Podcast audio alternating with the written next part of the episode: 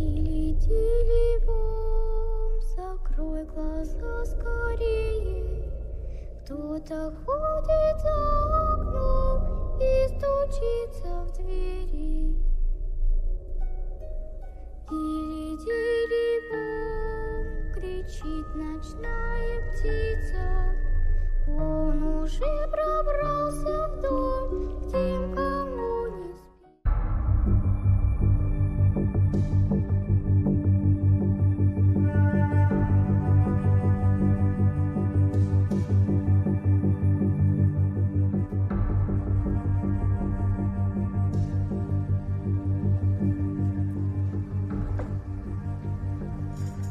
Bienvenidos.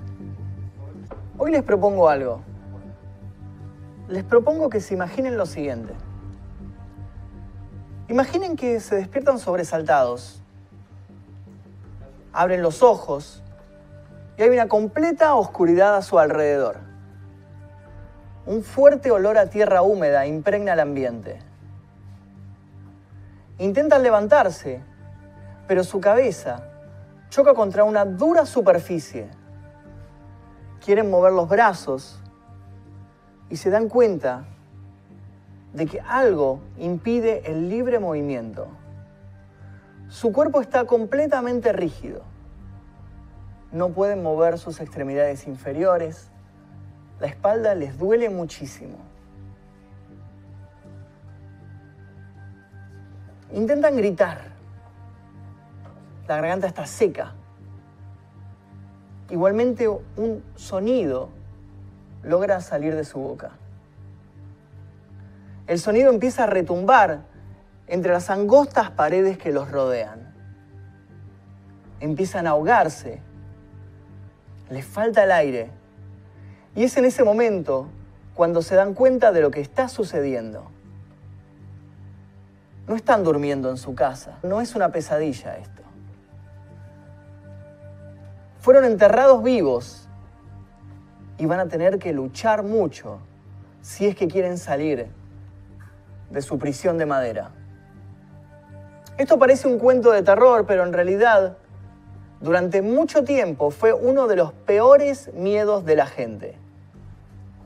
Esto fue producido por una enfermedad llamada catalepsia. Catalepsia proviene de unas palabras griegas que significan casi muerto. Actualmente es una enfermedad que es fácilmente detectada. Hay casi nulos casos de catalepsia, pero entre 1870 y 1910 afectó a muchísima, muchísima gente. Hay muchísimos casos de personas que fueron enterradas vivas. Les quiero contar un par de ellos. El primero sucedió en 1661, en Inglaterra. Las crónicas nos cuentan la historia de un carnicero del barrio de Newsgate Market llamado Lawrence Catwork. Él murió en extrañas circunstancias y la mujer que le alquilaba su casa se apresuró a enterrarlo porque según la ley todas sus pertenencias iban a ser de su propiedad, porque ella era la que le estaba rentando el lugar y él no tenía herederos. Varios amigos fueron a su entierro, algunos se quedaron incluso en el cementerio después de hora, y empezaron a escuchar gritos. Escuchaban que pedía auxilio. Alguien estaba pidiendo que lo sacaran de su tumba. Rápidamente fueron a buscar palas, empezaron a cavar, a cavar. Tardaron muchísimo. Cuando lograron sacarlo, estaba muerto. Pero su féretro presentaba rasguños en la parte interior. Sus manos estaban totalmente lastimadas. Le faltaban las uñas porque había intentado rasguñar la superficie y abrirse camino hacia el aire fresco, hacia la vida nuevamente. Lamentablemente no llegó y las crónicas del momento levantaron noticia por todos lados. Les quiero contar otra historia. En 1891, un virus atacó un poblado de Pickville, en Kentucky. Este virus era provocado por una mosca, una mosca que hoy en día conocemos muy bien, la mosca ZC. Esta mosca transmitía una enfermedad que hacía que la gente quedara inmóvil, que perdiera los signos vitales por unas horas. La primera víctima fue una mujer llamada Octavia Smith Hatcher. Ella murió el 2 de mayo y fue enterrada el mismo día. A los dos o tres días aproximadamente, otras personas presentaron las características de esta enfermedad. Otras personas fueron picadas por esta mosca y empezaron a quedar paralizadas, empezaron a perder los signos vitales. Entonces, el marido de Octavia dijo, pero entonces tal vez enterramos a mi mujer con vida. Fueron a desenterrarla, nuevamente empezaron a cavar en la fosa y cuando lograron por fin abrir la tumba, se encontraron con un cuadro terrible. El rostro de Octavia presentaba una imagen de horror. Su boca había quedado petrificada en un grito. Ella había estado pidiendo auxilio durante días y nadie logró rescatarla a tiempo. El marido obviamente se lamentó muchísimo y tomó precauciones para su propio entierro. Pidió que su féretro tuviera una manija del lado adentro, cosa que él pudiera abrirla en caso de que también fuera enterrado con vida. En República Dominicana, una bailarina llamada Nurka Berenice Guzmán Reyes, de 23 años, que de repente sufrió un infarto. Todos se lamentaron su muerte, era muy joven Nadie podía creer lo que había sucedido, de hecho era muy popular en el ambiente del espectáculo. Luego de ser enterrada, una amiga se comunicó con la madre y le dijo, tuve un presentimiento, tuve un sueño. La vi a Nurka pidiendo auxilio adentro de su tumba. La madre era muy creyente, era muy supersticiosa y le hizo caso a la amiga y pidió que se exhumaran los restos de su hija. Lamentablemente habían pasado muchos días y cuando se abrió la tumba, se encontró el mismo caso que relaté anteriormente. Las manos de ella estaban lastimadas, cubiertas de sangre, había estado rasguñando las paredes de su féretro para salir, pero no había logrado escapar a tiempo. En el año 1937 en Francia, un joven de 19 años, oriundo de la localidad de Saint-Quentin, identificado como Angelo Hayes, tuvo un accidente. Este joven había andado en su moto, chocó contra una pared, no llevaba casco y su cabeza quedó prácticamente destruida. Su familia se apuró a enterrarlo y fue un agente de seguros el que se dio cuenta que algo andaba mal. ¿Por qué? Porque al haberlo enterrado, la familia cobró un seguro de 200 mil francos. Entonces la compañía de seguros pidió que se abriera la tumba de este chico. Por suerte, esta vez reaccionaron a tiempo y cuando abrieron la tumba habían pasado solamente horas de haber sido enterrado y lo encontraron casi asfixiado estaba prácticamente muerto, pero lograron llevarlo a tiempo a un hospital, lograron darle oxígeno y volvió a la vida. ¿Qué había sucedido? Bueno, había sucedido que a raíz de la herida que había sufrido en su cabeza, él había estado prácticamente en coma, por lo cual su cuerpo no necesitaba la misma cantidad de oxígeno que cuando estaba despierto, cuando estaba consciente. Entonces, ese hecho le había permitido respirar y mantenerse con vida mientras estuvo encerrado en ese ataúd. Luego de esto, él se dedicó a construir un ataúd para este tipo de casos. El ataúd tenía oxígeno, tenía agua, tenía un mecanismo para pedir auxilio e incluso tenía una pequeña biblioteca digital. El año 2011, un habitante de 35 años de Rusia, un pueblo muy alejado, decidió que era momento de saber cómo se sentía cuando uno era enterrado con vida. Así que le pidió a su amigo que por favor lo ayudara a cavar un pozo en el jardín de su casa y lo enterrara ahí. El amigo cumplió su pedido y le dio un celular. Habían construido un mecanismo con tubos, unos caños que salían desde el féretro, desde el cajón, hacia la superficie y por ese mecanismo él iba a poder respirar. Luego de enterrarlo, luego de cubrirlo con tierra, el amigo lo llamó y él dijo que estaba todo ok, que estaba todo perfecto. Y le pidió que se retirara al amigo. Le dijo, déjame, yo esta noche voy a pasarlo solo acá. Quiero ver cómo se siente pasar una noche dentro de un cajón. Pero sucedió algo que no habían premeditado. Esa noche hubo una tormenta muy, muy fuerte, prácticamente una inundación. El amigo no pudo salir de su casa. Fue a la mañana siguiente. Empezó a llamarlo, a llamarlo, no respondía, no respondía. Así que tomó una pala y empezó a cavar. Empezó a cavar y cuando llegó hasta donde estaba enterrado su amigo, abrió la puerta del cajón y lo encontró fallecido. Había estado toda la noche pidiendo auxilio. ¿Qué había sucedido? Había sucedido que esta tormenta había movido la tierra, la había convertido en barro y el barro había tapado el conducto que habían construido de aire, los caños. Entonces su amigo había fallecido con los pulmones llenos de barro. Y así podría estar toda, toda la noche contándoles casos, casos y más casos internacionales de gente que fue enterrada a vida. Hay muchísimos casos documentados. Incluso Incluso hay un caso muy, muy famoso en Argentina. Una chica llamada Rufina Cambaceres, que de hecho tiene su estatua construida en el cementerio de la Recoleta. Pero ese caso no se lo voy a contar yo. Ese caso se lo va a contar el invitado que tenemos el día de hoy.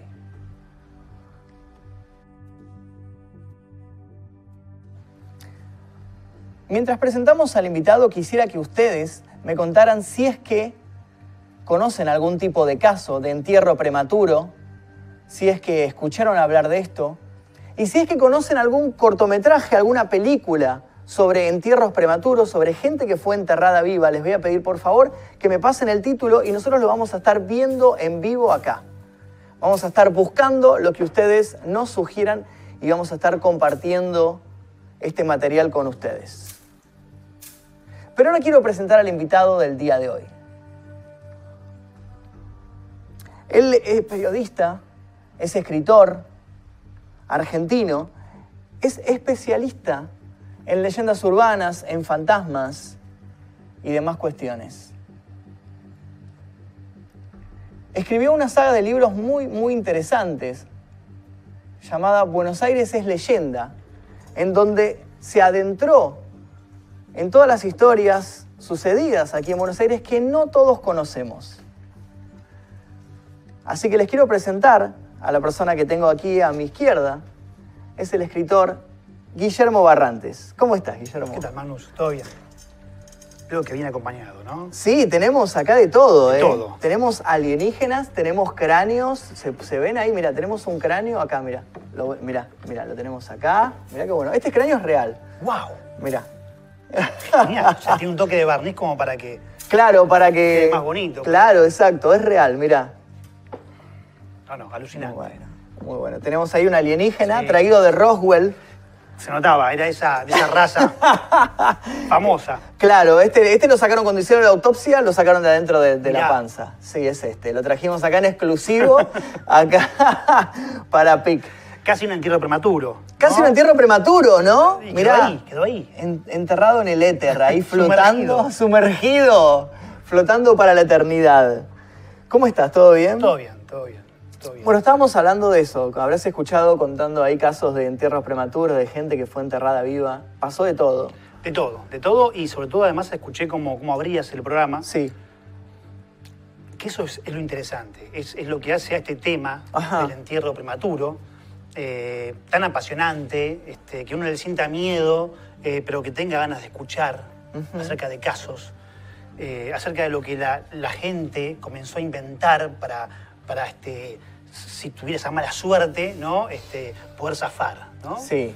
Eh, porque si uno se ponía ¿no? en, la, en la historia que vos contabas, uno se ponía en ese personaje enterrado, te das cuenta de que prácticamente no hay, no hay una pesadilla más terrible. O Es sea, terrible, No hay una situación más atroz que Sí. despertarse en tu lecho mortuorio.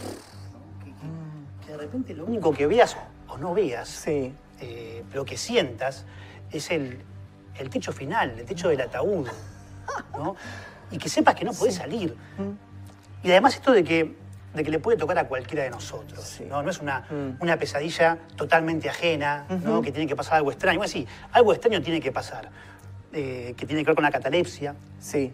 ¿no? Yo estaba, cuando estuve investigando sobre este, sobre este fenómeno, me enteré que hoy en día es medio difícil que te suceda, porque hoy en día te hacen un electroencefalograma, eh, te hacen estudios en los que hacen lecturas que van más allá de ponerte ahí un, ¿viste? un estetoscopio o algo. Claro, claro. Es algo que te leen la- el movimiento del cerebro, ¿viste? O sea, hoy en día es medio complicado. Pero entre los años 1870 y 1910 era un miedo terrible, era como Claro. el peor miedo de la gente. Es que en realidad puede pasar también hoy en día, nada más que, como decís vos, se puede detectar Sí. de que esta persona sigue viva. Sigue viva. Antes no. Claro. ¿no? Como en el caso Claro. de Rufina. Rufina. ¿sí? Para, para este, quedarnos en, en la Buenos Aires, ¿no? Tenemos que retroceder a, a 1902, a esta muchacha que era hija de Eugenio Cambaceres, un Sí. escritor de la época, que se había casado con Luisa Basici, ¿sí? que era una bailarina. Y por aquella época las bailarinas no estaban bien vistas. ¿no? Claro. Así que, y además Eugenio era un escritor muy especial. Él había como satirizado a la sociedad de la época, ¿no? A la aristocracia. Y, y tanto por una cosa como por la otra, tanto por, por, este, por sus escritos como por Luisa, estaba como mal visto. No lo querían. No lo querían. La alta sociedad. Exactamente. Claro. Pero bueno, Rufina era su hija. Este, ¿Cuántos años tenía ella aproximadamente cuando eso sucede? ¿No sabes? ¿Más tenía, adolescente cuando, o...? cuando Eugenia este, Eugenio muere, ella Sí. era muy chiquita, tenía muy 4 o chi- 5 años. Ah, ok, ¿sí? ok, ok. Así que lo que pasa es que se queda con Luisa. Ujú. Eh, la casa de ellos empieza a ser este, frecuentada por el que fuera presidente después de Argentina, Hipólito Yrigoyen. Ah, mira. Claro. Que ella lo empieza a ver como una especie de, de figura paternal, ¿no? La falta del padre tan chiquita, murió cuando Eugenio, Eugenio muere cuando ella era muy chiquita, cuatro o cinco años como te decía, y de repente este hombre, ¿no? Este, empieza a frecuentar su casa, lo empieza a ver como su padre. Mhm. Y llega aquel día, aquel cumpleaños número 19, exacto, 31 de mayo de 1902, Rufina cumplía 19 años. Se dice que estaban a punto de salir a festejar el cumpleaños. ¿sí? Acá aparece un dato eh, que es interesante porque también te muestra lo, lo- lo que nos gustan las historias. Y que a veces uno le agrega condimentos, ¿no? Y el porteño es muy de eso. ¿no? Sí. Se dice que iban a ir al Colón a festejar el cumpleaños, cosa que era imposible. ¿Por qué? Porque el Colón, hubo un primer Colón que estaba ubicado en Plaza de Mayo, Sí. pero que este, funcionó hasta 1888. Ah. Ella muere en 1902, aquel 31 de mayo, y el nuevo Colón, el de hoy, se inaugura ya por 1908. Mira. Ella muere justo en el bache, Claro. ¿sí? Pero en algún momento alguien introdujo ese dato y, y la verdad que es pintoresco. Vos decís, mira, Claro. justo iban para el Colón Para el Colón. y ahí, ¿no? Pero la cuestión es que ella muere, ¿no? Claro. Esto sí está registrado. Ella, ella muere justo el día de su cumpleaños, antes de salir a festejarlo, y muere repentinamente. Es una muerte súbita. Se desploma en, en su cuarto, Claro. ¿no? terminando de cambiarse. Wow. Dicen que fue una, una de, las, de las mujeres, las sirvientas de la mansión que la descubre, que pega el grito, viene toda la familia, llama al doctor.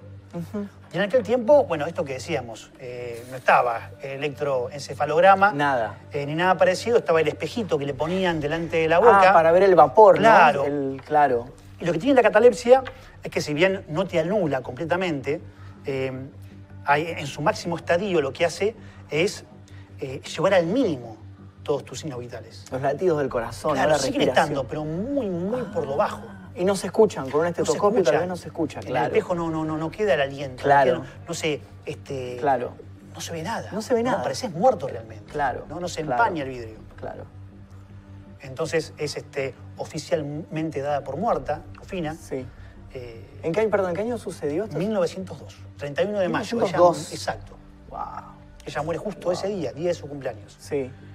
Eh, así que Claro. la, la- la dejan en, en lo que era la, la bóveda de los cambaceres ¿Esto queda en el cementerio de la Recoleta, de la Recoleta? ¿m? donde sigue estando hoy Rufina, Sí. inmortalizada en mármol. Pará, ¿podemos buscar eso? Pará, porque Es que sí, yo es, tengo acá... es la Rufina tumba, Cam- sí. el sepulcro más visitado de Recoleta. Sí, es muy, es muy peculiar. Yo vivo a cinco cuadras del cementerio de Mirá, Recoleta. vivo zona muy- mítica. Sí, sí, sí. Me encanta la zona y voy, soy muy de ir al cementerio de Recoleta. Y acá tenemos una foto. ¿Podemos compartir acá la. A ver. Es un clásico. Sí, sí, sí, totalmente. Ahí va. Mira, estoy bajando acá. Esta es la foto de Rufina Cambaceres de la estatua que se le hizo a ella. Eso es una estatua, eh, ahí se ve, ahí se ve la foto de la estatua de Rufina Cambaceres, se ve todo el, el cementerio de Recoleta de fondo. Exacto. Ahí, y mira, mira que es increíble, es hermosa igual la estatua. Es hermosa. Es, hermosa. este, es- está hecha en mármol y este, la verdad que es muy, muy real, ¿no? Este, te la quedás mirando. Eh, ¿La estatua fue, fue construida el mismo año de su fallecimiento? No sabes. Después, Después. después, después. Pero tiene Este, como 100 años esta estatua o más. Y sí, Sí. sí, sí, sí, el Y cementerio está- mismo tiene mucho tiempo. El cementerio sí, pero Claro. tiene, está muy perfectamente conservada la estatua. No, no, sí, sí, la, la han cuidado. El Eso me sorprende. Lo que tiene es esto, esto de la, este, no eternidad, pero casi, ¿no? Claro. Y, y sí, la verdad que sorprende, porque además es una de las de los sepulcros, como te decía, el más visitado, ¿sí?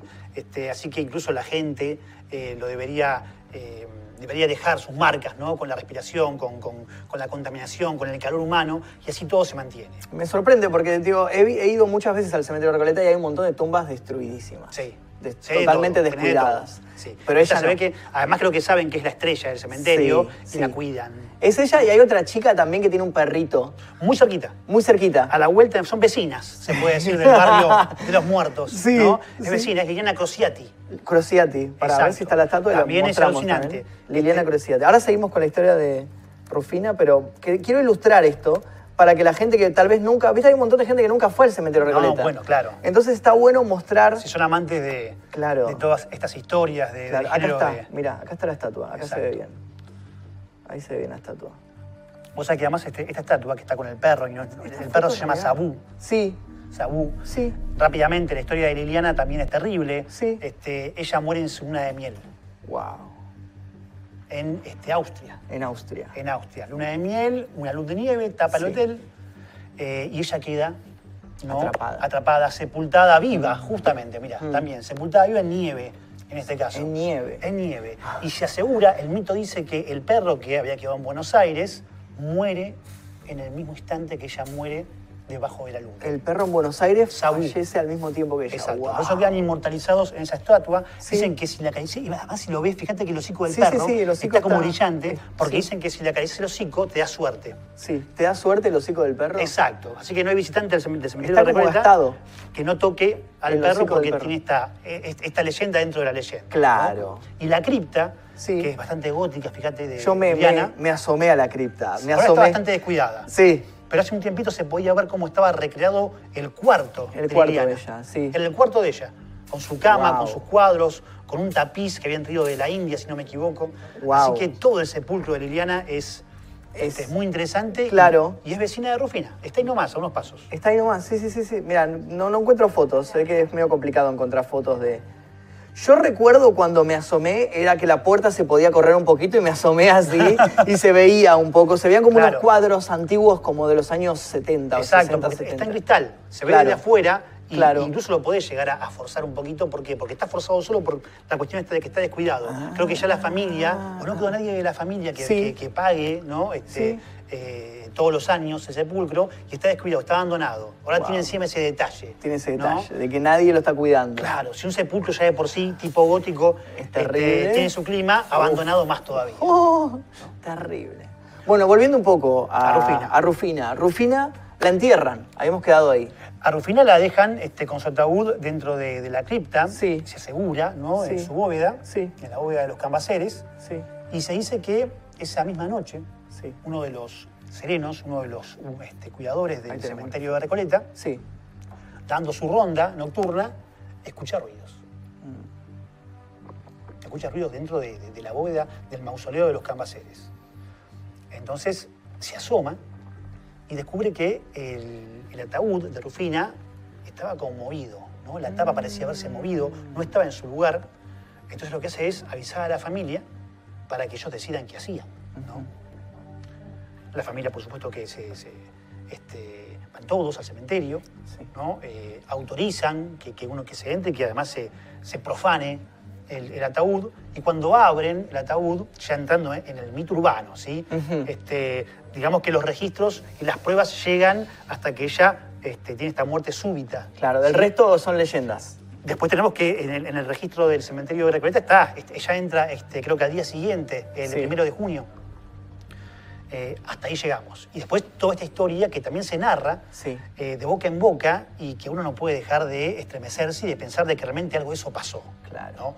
claro. Esto de que abren el, féretro y descubren a Rufina ¿no? con este gesto aterrador, de miedo absoluto, ¿no? Sí. un grito congelado Wow. y parte de sus uñas clavadas en la tapa del ataúd. Sí. Ah, Terrible, terrible. Terrible. Ella termina, ¿por qué es tan famosa además? Porque termina este, como siendo el símbolo de, de este miedo atroz que todos llevamos adentro. claro. ¿no?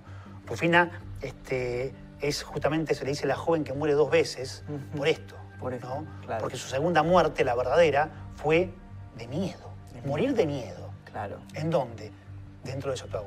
Oh, terrible. Es terrible. Terrible. Después uno busca, investiga, encuentra muchas versiones. A veces este, algunas aseguran que ella termina saliendo, Ah, termina saliendo de su ataúd, sí. y este, lo que la mata es pensar que esa era la muerte.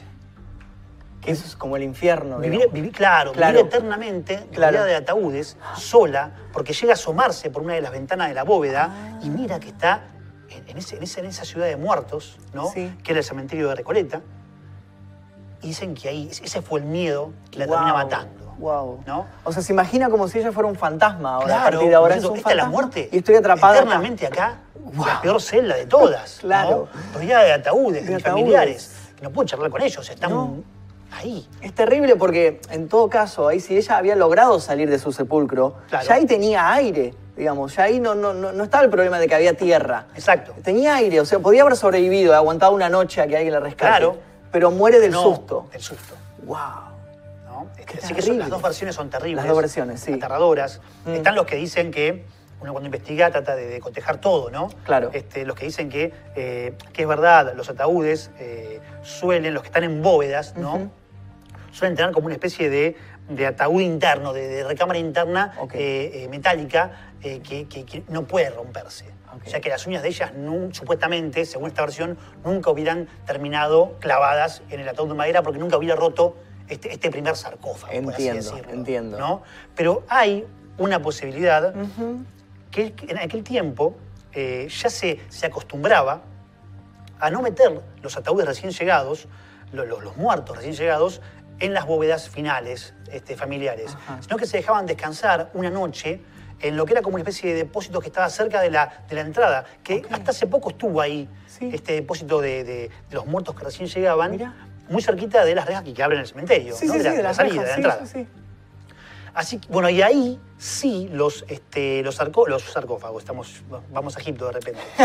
los ataúdes Sí. eh, no se clavan, ¿no? Por orden ¿no? de, de la gente del Claro. cementerio no se, no se clavaban por esto, por las Claro, dudas. por las dudas. ¿no? Claro. Así que tal vez sí Rufina terminó abriendo su ataúd porque estaba en este depósito y tal vez sí se asomó a, a la ventana de ese depósito, Sí. vio el cementerio de Recoleta y murió del Y susto. murió del susto, claro. O sea, no hay ningún registro que nos cuente exacto. Hay muchas No. leyendas, boca en boca. Exactamente. Claro. O sea, el registro, como te digo, Mm. ella existió, sus padres existieron, Sí. uno fue escritor, su madre fue bailarina. Hay pinturas de ellos, ¿no? Calculo. Fotografías no sé. Sí, no, no, hay fotos. hay fotos, hay fotos. Hay fotos. Hay fotos. Claro. Eh, incluso hay un dato muy interesante.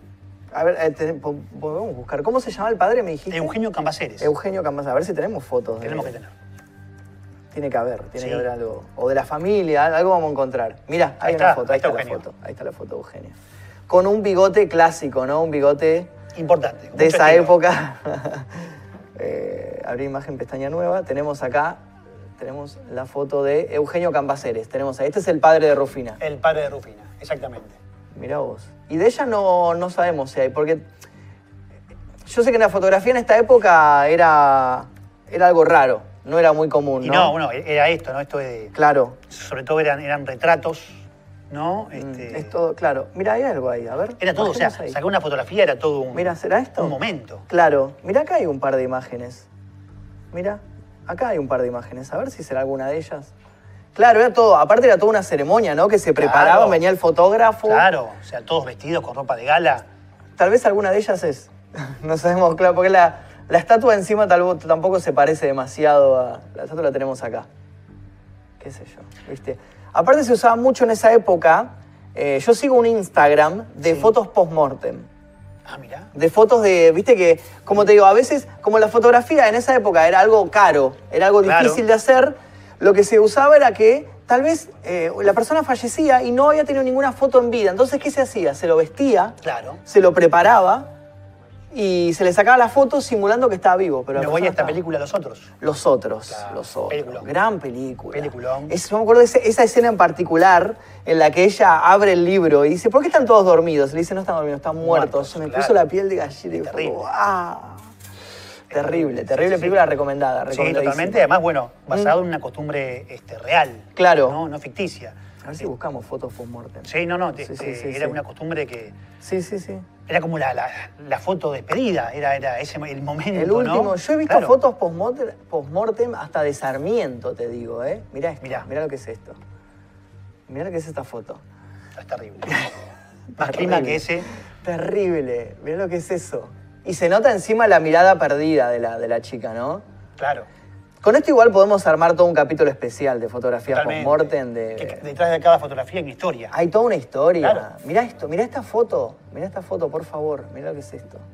Terrible. Es terrible. Qué horror, me dicen por acá. Claro, que se tome como del una control, claro. del control. Sí, sí, sí, no, es terrible. Terrible. Mirá, mirá qué es esto, mirá. No, de todo. Y acá nen- nenes muertos, no. no. Horrible, horrible todo. ¿eh? Que, que toda parte de la- una cultura, ¿no? De una costumbre de. Hay una cul- mirá, mirá qué es esto. El nene y el hermanito en, No, el, no, en es- el cajón. Es una película de terror. Es un, Esto es terrible. es un cuadro de una película de terror. ¿Qué dice la gente? Muy buenas fotos igual, qué turbios, turbio el sistema. Con los bebés se hacían muchas fotos Ah, ah. post-mortem, turbina. Algunos gritan nada más. ¡No! ¡No! No, no, no pueden. Evita, sí, pero Evita, no sé si hay fotos de Eva Perón, me parece que hay fotos de Eva Perón muerta, puede ser, ¿eh? También está en Recoleta, ¿no? También todo con una historia. También está. El otro día andaba por, por Recoleta por una cosa que todavía no, una filmación que todavía no, no podemos, con- no puedo contar. film- Ajá. contar, después te cuento, fuera. Bien, bien, ya bien. va a salir. Bueno, la cuestión es que había una turista y, dijo, I'm sorry, I'm looking for the grave of Eva Perón. Y fue como, y buscamos, nosotros teníamos una guía Ajá. y no figura como Eva Perón, figura como Eva Duarte. Ah, mira. Empezamos a buscar, a buscar y es como, puede el ser, si turista se acá. confunde, claro. el turista, eh, ¿qué sabe que el turista Claro. que llama? Nosotros sabemos que llama Eva Claro. Duarte, pero ¿qué sabe un turista? No, no, no, claro. Imposible. Y ser, está, está ahí con, con Rufina, eh, te digo, peleando el, el sepulcro más, más visitado. Más visitado, Sí, sí, el claro. Suele estar lleno de flores y de, y este, y de, de mensajes. Terrible. Por ahí dice, en México no sacan a los muertos de sus tumbas. Eh, em, con esas fotos me daría más pánico de, te- de tener catalepsia. Había fotos que eran pintadas a mano. Estás con Guillermo Barrantes, sí, exactamente, sí, sí, Guillermo no, Barrantes. no es un fantasma, no es un fantasma. Uno dijo que, que nada, que te veía como estabas en TN, que estuviste Ah, en TN un par de veces. claro, sí, dijo que es un capo, lo vi en TN. unas- ¿Cremar o entierro, Magnus? No, yo prefiero que me cremen a mí. Yo cuando me muera prefiero que me cremen. Yo, la verdad, Sin no... foto. ¿Eh? Sin, sin foto post-mortem. No sé, eso me gustaría igual, ¿eh? No estaría Foto- mal, yo ¿eh? quiero foto post-mortem de Magnus. esto Cotizaría, quiero, eh, cotizaría. Cotiza la Cotizaría en Mercado Libre, pero ¿sabes cómo? La foto post-mortem. O si no, que, que mis descendientes cobren tipo meet and greet post-mortem. Turbio. una temporada próxima, de, en el 2000, este, no sé, este, 140 de este programa, que, que tengamos un Magnus acá. Sí. Y un barrante. ¿Por qué Y no? un barrante, Así, ¿por qué no? Reducido. En Futurama, eh, eh, en Futurama tenían las cabezas, las cabezas, flotantes. Claro, claro. Que se lo sacan a Reanimator. Sí. ¿No? Otra película que Reanimator, que tiene la cabeza del. Claro. Claro, no, no, terrible, terrible. Bueno, y, esa fue la historia en sí de Rufina. Pero ahí, digo, de Rufina Camaceres, más allá de la historia de que fue enterrada viva, ¿alguien la vio como fantasma o hay leyendas de eso o no? Ella quedó ahí. Totalmente. Totalmente. Hay gente que dice la vía Es Rufina. más, digamos que Mm. es el fantasma ¿Es el de fantasma? Buenos Aires. El fantasma. Que es la dama de blanco. Ah, ¿es ella la dama de blanco? Y si, si hubiera un sindicato de mitos urbanos, te dirían que sí. Oficialmente un ente, ¿viste? Un AFA Un AFA de mitos urbanos. Claro, te dirían que oficialmente la dama de blanco es Rufina Cambaceres. Ok. Y que se aparece, según el mito, en una de las esquinas del cementerio de Recoleta. Ok. ¿sí? Que es Vicente López y Anchorena. Justo ahí. ¿Habrá, me preguntan por acá, ¿hay fotos del fantasma? No sé. Y no podés sé. encontrar alguna, alguna este, eh, algún este, Fantasma, dama de blanco, hecho por algún ¿no? fan, tal vez. Algún fan made, Sí, claro. Yo, no- yo he investigado, digamos que. No encontraste nada. No, me han mandado, me han mandado Y te- a- la gente siempre te manda de todo. La sí, gente. No.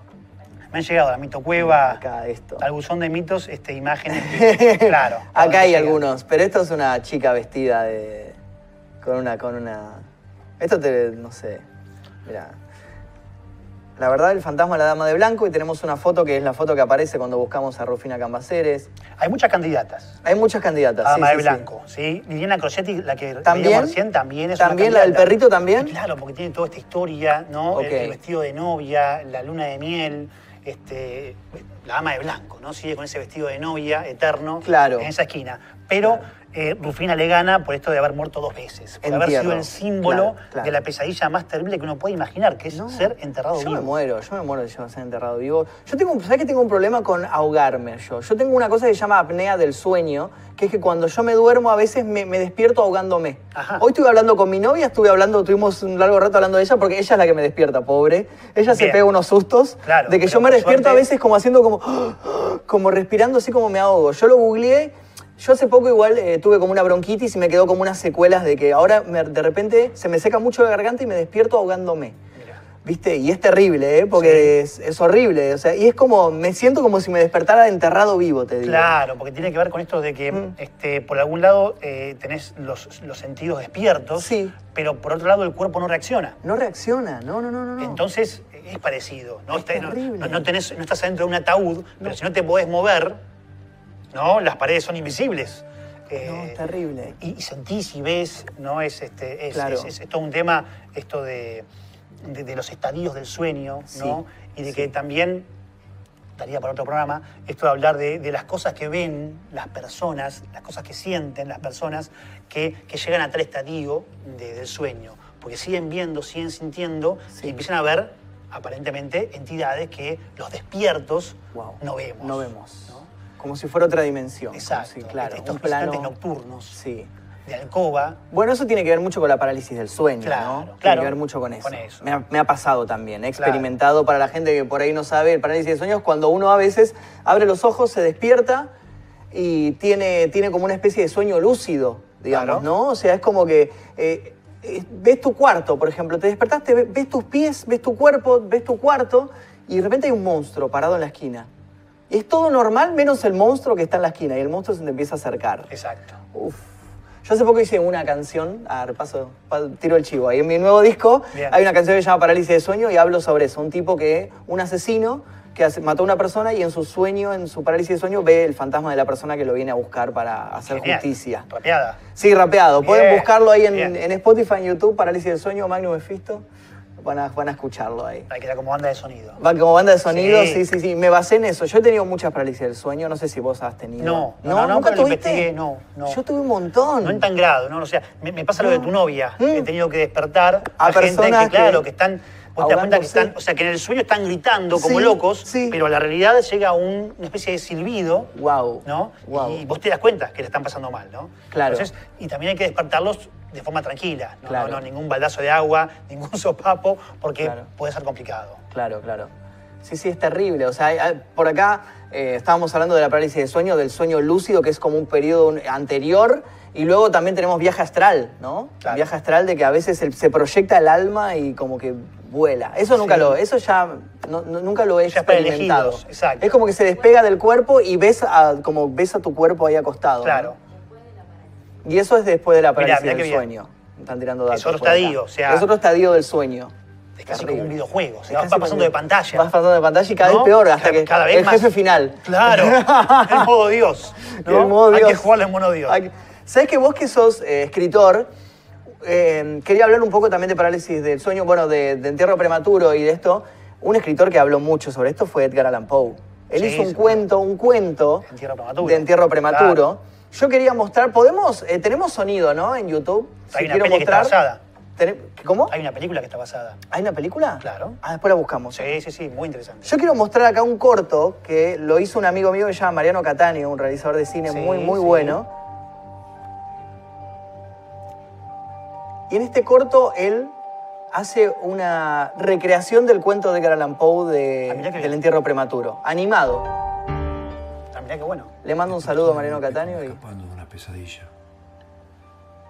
Trató de serenarse. Al parecer, era aún de noche. No podía ver absolutamente nada. Intentó incorporarse en la cama, pero su cabeza chocó a pocos centímetros con algo. Recorrió con las manos su entorno y empezó a desesperarse. parecido a lo, lo que estábamos No podía contando. ser. Claro, el, el miedo más A tientas, buscó en sus bolsillos un viejo encendedor. Luego de varios intentos, por fin pudo mantener la llama encendida y el horror se dibujó en su rostro. Estaba rodeado de madera. No de cualquier madera, él conocía bien ese tipo de madera. Era un féretro. Lo habían enterrado vivo. Desesperado, comenzó a golpear y gritar. No podía entender cómo había terminado ahí, si siempre llevaba consigo un papel que explicaba su enfermedad. No, no, no. no. Buscó entre sus ropas y encontró el papel. Jamás salía de su casa sin él. Tenía la costumbre de tenerlo por precaución siempre junto a su cuerpo. En él se leía catalepsia. Cualquier forense, al momento de revisarlo, encontraría el papel y entendería que tuvo un nuevo episodio, que sus pulsaciones se redujeron al máximo, pero que estaba vivo. Es como la película del Joker que tenía el El cartelito que encendedor decía se apagó de forma claro. repentina Claro. y su desesperación se incrementó. Intentó Bueno, varias veces en vano volver a encenderlo. La mente le estaba jugando una última aterradora jugada. ¿Cómo podía ser? ¿Quién lo había enterrado? ¿Por qué? ¿Cuándo había sucedido? Un ruido llamó su atención. La puerta se abrió y volvió a cerrarse. Oyó pasos.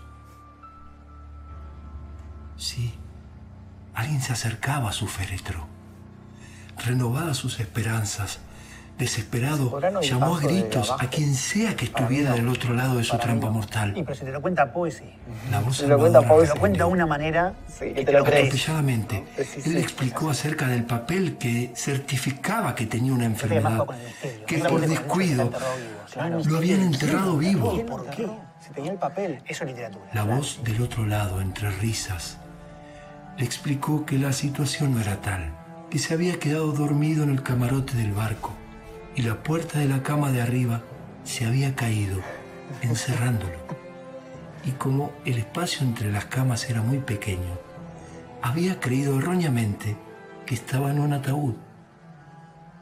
Aliviado, comenzó a reír. Claro, era lógico. ¿Quién iba a enterrarlo si estaba vivo? Si tenía el papel. Aunque no había recordado haber subido a ningún barco. ¿En qué barco estaban? ¿Cómo llegó a él? Juega, Sí, sí. cómo te da una y después te la quita. Pero la voz no respondió. A su alrededor solo silencio y oscuridad. Habrá ido en busca de ayuda para destrabar la puerta del camarote, pensó. Sonrió. Pronto acabaría la pesadilla. Aunque, si el dueño de aquella voz había salido de la habitación, ¿por qué no oyó abrirse nuevamente la puerta?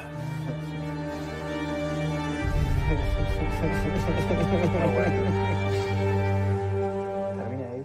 Sí. Termina con el misterio de fue enterrado vivo. Claro.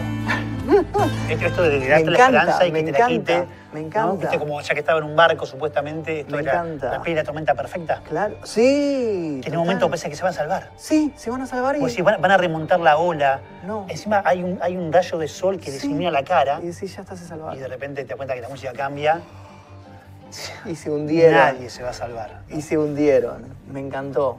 Muy, Muy bueno. bueno, muy Esto bueno. está narrado por, eh, Por Germán Maudino. Maudino. Bueno, sí, Yo no este- sabía que estaba narrado, porque lo acabo de leer también, lo acabo de leer. Por eso volví, me pareció leerlo y volví. Está en todos lados, Germán. Es un ¿eh? gran actor, Sí, es un gran, actor. gran actor. Compartimos ahí un, un- como un... Compartimos un evento y además obra de teatro casi este, juntos. la sí. peli Ecuación que yo guioné, Mirá, que se estrenó en el 2016, Sí. dirigida por Sergio Mazurek, este, él hace un papel. Mirá, no Germán. sabía eso. Sí, sí, sí, hace un papel. Yo lo conocía de antes a él. Él cuando hacía radio, este, llegó a los Buenos Aires es leyenda, a la saga de los libros, Sí. y me hizo un reportaje, ahí quedó una amistad, y bueno, cuando me enteró que era actor, eh, veo algunas películas de él, que hay varias, y, y bueno, y termina siendo uno de los, de los personajes de Ecuación. la de. Ecuación. ¿De qué trata la película Ecuación? Y la peli habla de, este, también, eh, se basa en un mito urbano eh, que me apasiona, que es el de Mothman. Uy, sí, Sí. yo vi la película, la de Richard Gere. Sí, claro, que está basada en un libro, ¿sí? Sí. Este, Mothman Prophecies. Que está basado en, el, en, el, este, en lo que pasó supuestamente en Ploy Passant, que es un, un pueblo de Estados Unidos que tiene la estatua del Mothman, Sí. que es una celebridad. Sí, la buscamos la estatua. Sí, eh, sí, es increíble que un pueblo tenga como estatua al hombre polilla. El y hombre es verdad. polilla. Sí, sí, sí. Terrible. Y Que, bueno, y según buscando- parece, tiraba profecías, ¿no? Este, él aparecía, él aparece en un momento, eh, visita a varios, varias personas de este pueblo, Sí, y a los meses todas estas personas mueren sí, en un accidente. Se derrumba Wow. un puente Claro. que estaban todos cruzando claro. y mueren todos. Entonces este, todos. este, se dice que esta especie de hombre polilla es una especie de ángel de la muerte. Ok. ¿no? Se dicen que apareció antes del tsunami famoso de Oceanía, este, que apareció antes de las Torres Gemelas. Hay fotos en internet, la buscas, lo vas a, lo vas a encontrar este, siempre previo a alguna catástrofe. ¿sí? Claro. Y investigando para, para los libros, eh, eh, descubrimos que tenemos a un Mothman en Buenos Aires. ¿En serio? Claro. Wow. Y ahí empieza la película. Me encanta. Ahí empieza. Me encanta. Lo tenemos en el Hospital Rivadavia. Sí. ¿En el Hospital Rivadavia? Exacto. Mira, hay un, ángel, un ángel de la muerte. ¿Está por las eras el Rivadavia? Claro. Yo fui 20 veces a ese hospital. Además, ese hospital está la parte Entré, nueva y está la parte es horrible la parte que vieja, que, tiene toda una parte de una Bueno, iglesia. está para hacer una exploración Es urbana. Sí. Nosotros no, no, no fuimos a ese, fuimos al Tornú. El Tornú tiene todo un pabellón, Claro, que tiene ahora la lo parte, la cerraron. parte de maternidad. Sí, Sí. ahora lo, por culpa nuestra, por culpa nuestra le pusieron, está fuera de cámara el señor Víctor Max Méndez, que es el que me acompaña en todas las Ah, exploraciones, sí. Y por culpa nuestra le pusieron un paredón al estilo Trump de tres metros. Fueron, fueron ustedes entonces. Nosotros fuimos cinco, cinco veces fuimos a ese lugar y después en base a nuestros videos, que nuestros videos tuvieron tipo 600.000, 700.000 visitas Wow. a la exploración, la gente, los chicos empezaron a ir. Mirá. Y sé que los de hospital Claro, dijeron dijeron, basta, basta, basta, Y levantaron la pared y bueno. se acabó. Ahora la opción es el Rivadavia. El Rivadavia, mirá. Además la gente lo puede ver al Mothman este, ¿En dónde si está? entra y está. Mira, la historia te cuenta que había una estatua de un, de un ángel de la muerte, porque es un ángel que tiene en su regazo rosas y está como tirando una rosa este, hacia las tumbas que, que simbolizan todas las tumbas. Es un ángel de la muerte. ¿no? Wow. Que estuvo siempre dentro del hospital, en los Sí, pabellones. Sí. Y la gente que trabajaba en el hospital eh, empezó a decir de que daba mala suerte. De que a partir de que estaba esta estatua dentro del hospital, la gente entraba por un resfriado y salía con las patas para arriba. Este, y fíjate que además dentro de un hospital este, la ciencia suele ganar, hay doctores yendo y viniendo, o sea, Sí. pero no, el mito siempre gana. El mito gana. Y algún día dijeron, mira, saquémoslo por las dudas. Claro. Entonces agarraron a la, a la estatua del Sí. ángel de la muerte y la pusieron donde no puede molestar, ¿En dónde que es en los jardines del hospital, justo delante de la morgue. O sea, que llega ahí, ya llega No. este, sin esperanzas. Ya está. Ya está. Ya está. ¿Qué- qué más va a hacer? ¿Qué más va a hacer? Lo entierran vivo, Recibe una rosa del ángel y se acabó. ¿no? Claro. Pero hoy está, hoy en día está... Lo voy a ir a buscar. Está- Te juro que lo voy a ese es buscar. nuestro o sea, hoy, bueno. hoy fue, mi, mi novia fue. Hoy, el porque ella está con un dolor de muelas. Búsquenlo, búsquenlo, y siempre está- por emergencias va porque lo tenemos cerca nosotros. Y fue, fue sola. Mirá. O mañana la acompaño. Mañana te juro que voy a buscar al ángel de la muerte. No sabía nada de esta Si lo historia. buscas, lo vas a encontrar también en internet, digo ¿Ángel, yo. de, ¿eh? ¿Ángel de la muerte? El ángel del hospital Rivadavia. Ángel Hospital Rivadavia. Exacto. Ángel. Y la película me contaste que se llama Ecuación. Y Ecuación. trata sobre esta, te- esta Así temática. arranca, así empieza. Un- el protagonista es Hermes, un, Sí. un, este, doctor del Rivadavia, al que le empiezan a, a- a pasar este, estas cosas, ¿no? Los pacientes está, le este. mueren. Ahí está. Es ese. Ahí está. Mirá. Y atrás está la morgue. Y atrás está la morgue. Mirá, ¿sabes que nunca lo vi? Ahí está. Mirá. Terrible. El ángel de la muerte, el Mothman porteño. Argentino, mira, Argentino. porteño. Terrible, terrible. En la, no peli, sabía esto. en la peli Hermes empieza a ver cómo, cómo los pacientes se le mueren. Sí. Eh, en un momento sale del hospital, ve un accidente en la calle, también se muere Sí. un ciclista. Y en cada una de estas muertes se le empieza a ver una entidad, un- una especie de anciano que está siempre entre los curiosos. Ok. Cuando la que muere es la novia de Hermes. Y ve nuevamente al anciano, ya se da cuenta que se la toma con él. ¿no? Claro. Y entonces empieza a perseguir al anciano, empieza a investigar quién es este anciano relacionado con la muerte, ¿no? Y bueno, la película Va. Este, va, va este, hacia, hacia lo que descubre Hermes, ¿no? Mm. Eh, y bueno, eh, lo tenemos a, a Carnaghi haciendo de Mirá, cura. genio, Roberto. muy bueno. Genio, genio. ¿Dó- Este, ¿Dónde podemos ver la película? ¿Está en alguna plataforma? y la, la- la peli ahora está, este, todavía la siguen proyectando Ah, en mira. los espacios Inca. Pensé que ya así había- que estén atentos porque de vez en cuando está Pensé en que algún espacio subido. Inca y Sí. está a punto de pasar a DVD Sí. y lo están por subir este, a- Cine.ar creo que es, ¿no? Exacto, Esa, que es la plataforma de películas. argentinas. Argentinas, Así que sí. está a punto de estar ahí Uy, qué bueno. y prontamente estará en, en la red. Me interesa También. mucho. ¿Hay un tráiler o algo acá en Hay- YouTube? hay un tráiler. Vamos a buscar ya a mismo el tráiler. Vos estuviste de guionista en esta película. Exacto, Claro. Exacto. ¿Ecuación me dijiste que se Ecuación. llama? Ecuación. Ecuación Los Malditos de Dios. Tráiler. Ah, pero claro, entiendo, está basado en un libro tuyo. También. Eh, Tenés un libro que se llama Claro, Los Malditos la de idea Dios, es sacar claro. las cosas juntas. Ok. Y la, la peli le ganó el libro. Ah, ¿la peli salió antes? La peli salió unos meses antes. Ok, ok. Exacto. Acá Ahí está. Ahí está.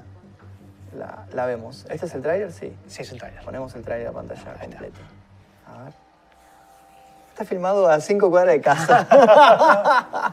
Es el lenguaje en el que está escrito el universo, hijo. Un mito asegura que hay una oscura rama de esa ciencia donde existe una ecuación. Se habla de química, se habla de Es hora de comenzar un nuevo ciclo. matemáticas, de símbolos. Han sacado fotos 20.000 veces. Filmé un videoclip ahí. La gente se muere a mi alrededor. Cementerio de Olivos. Y en cada muerte aparece el viejo ese.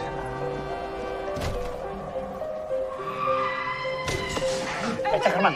Ese El que se cayó Germán Bombino. semana el décimo, ¿entendés?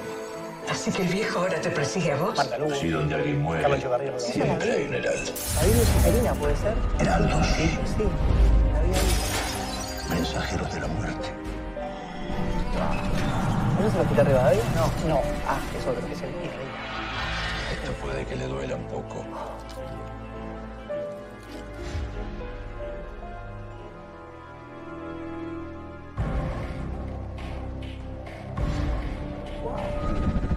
Bueno, se ve muy interesante.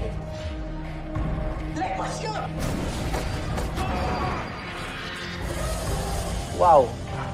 Ahí fue muy Mothman, esa, esa Claro, despliegue claro, de claro. alas ahí. Sí. Estás condenado.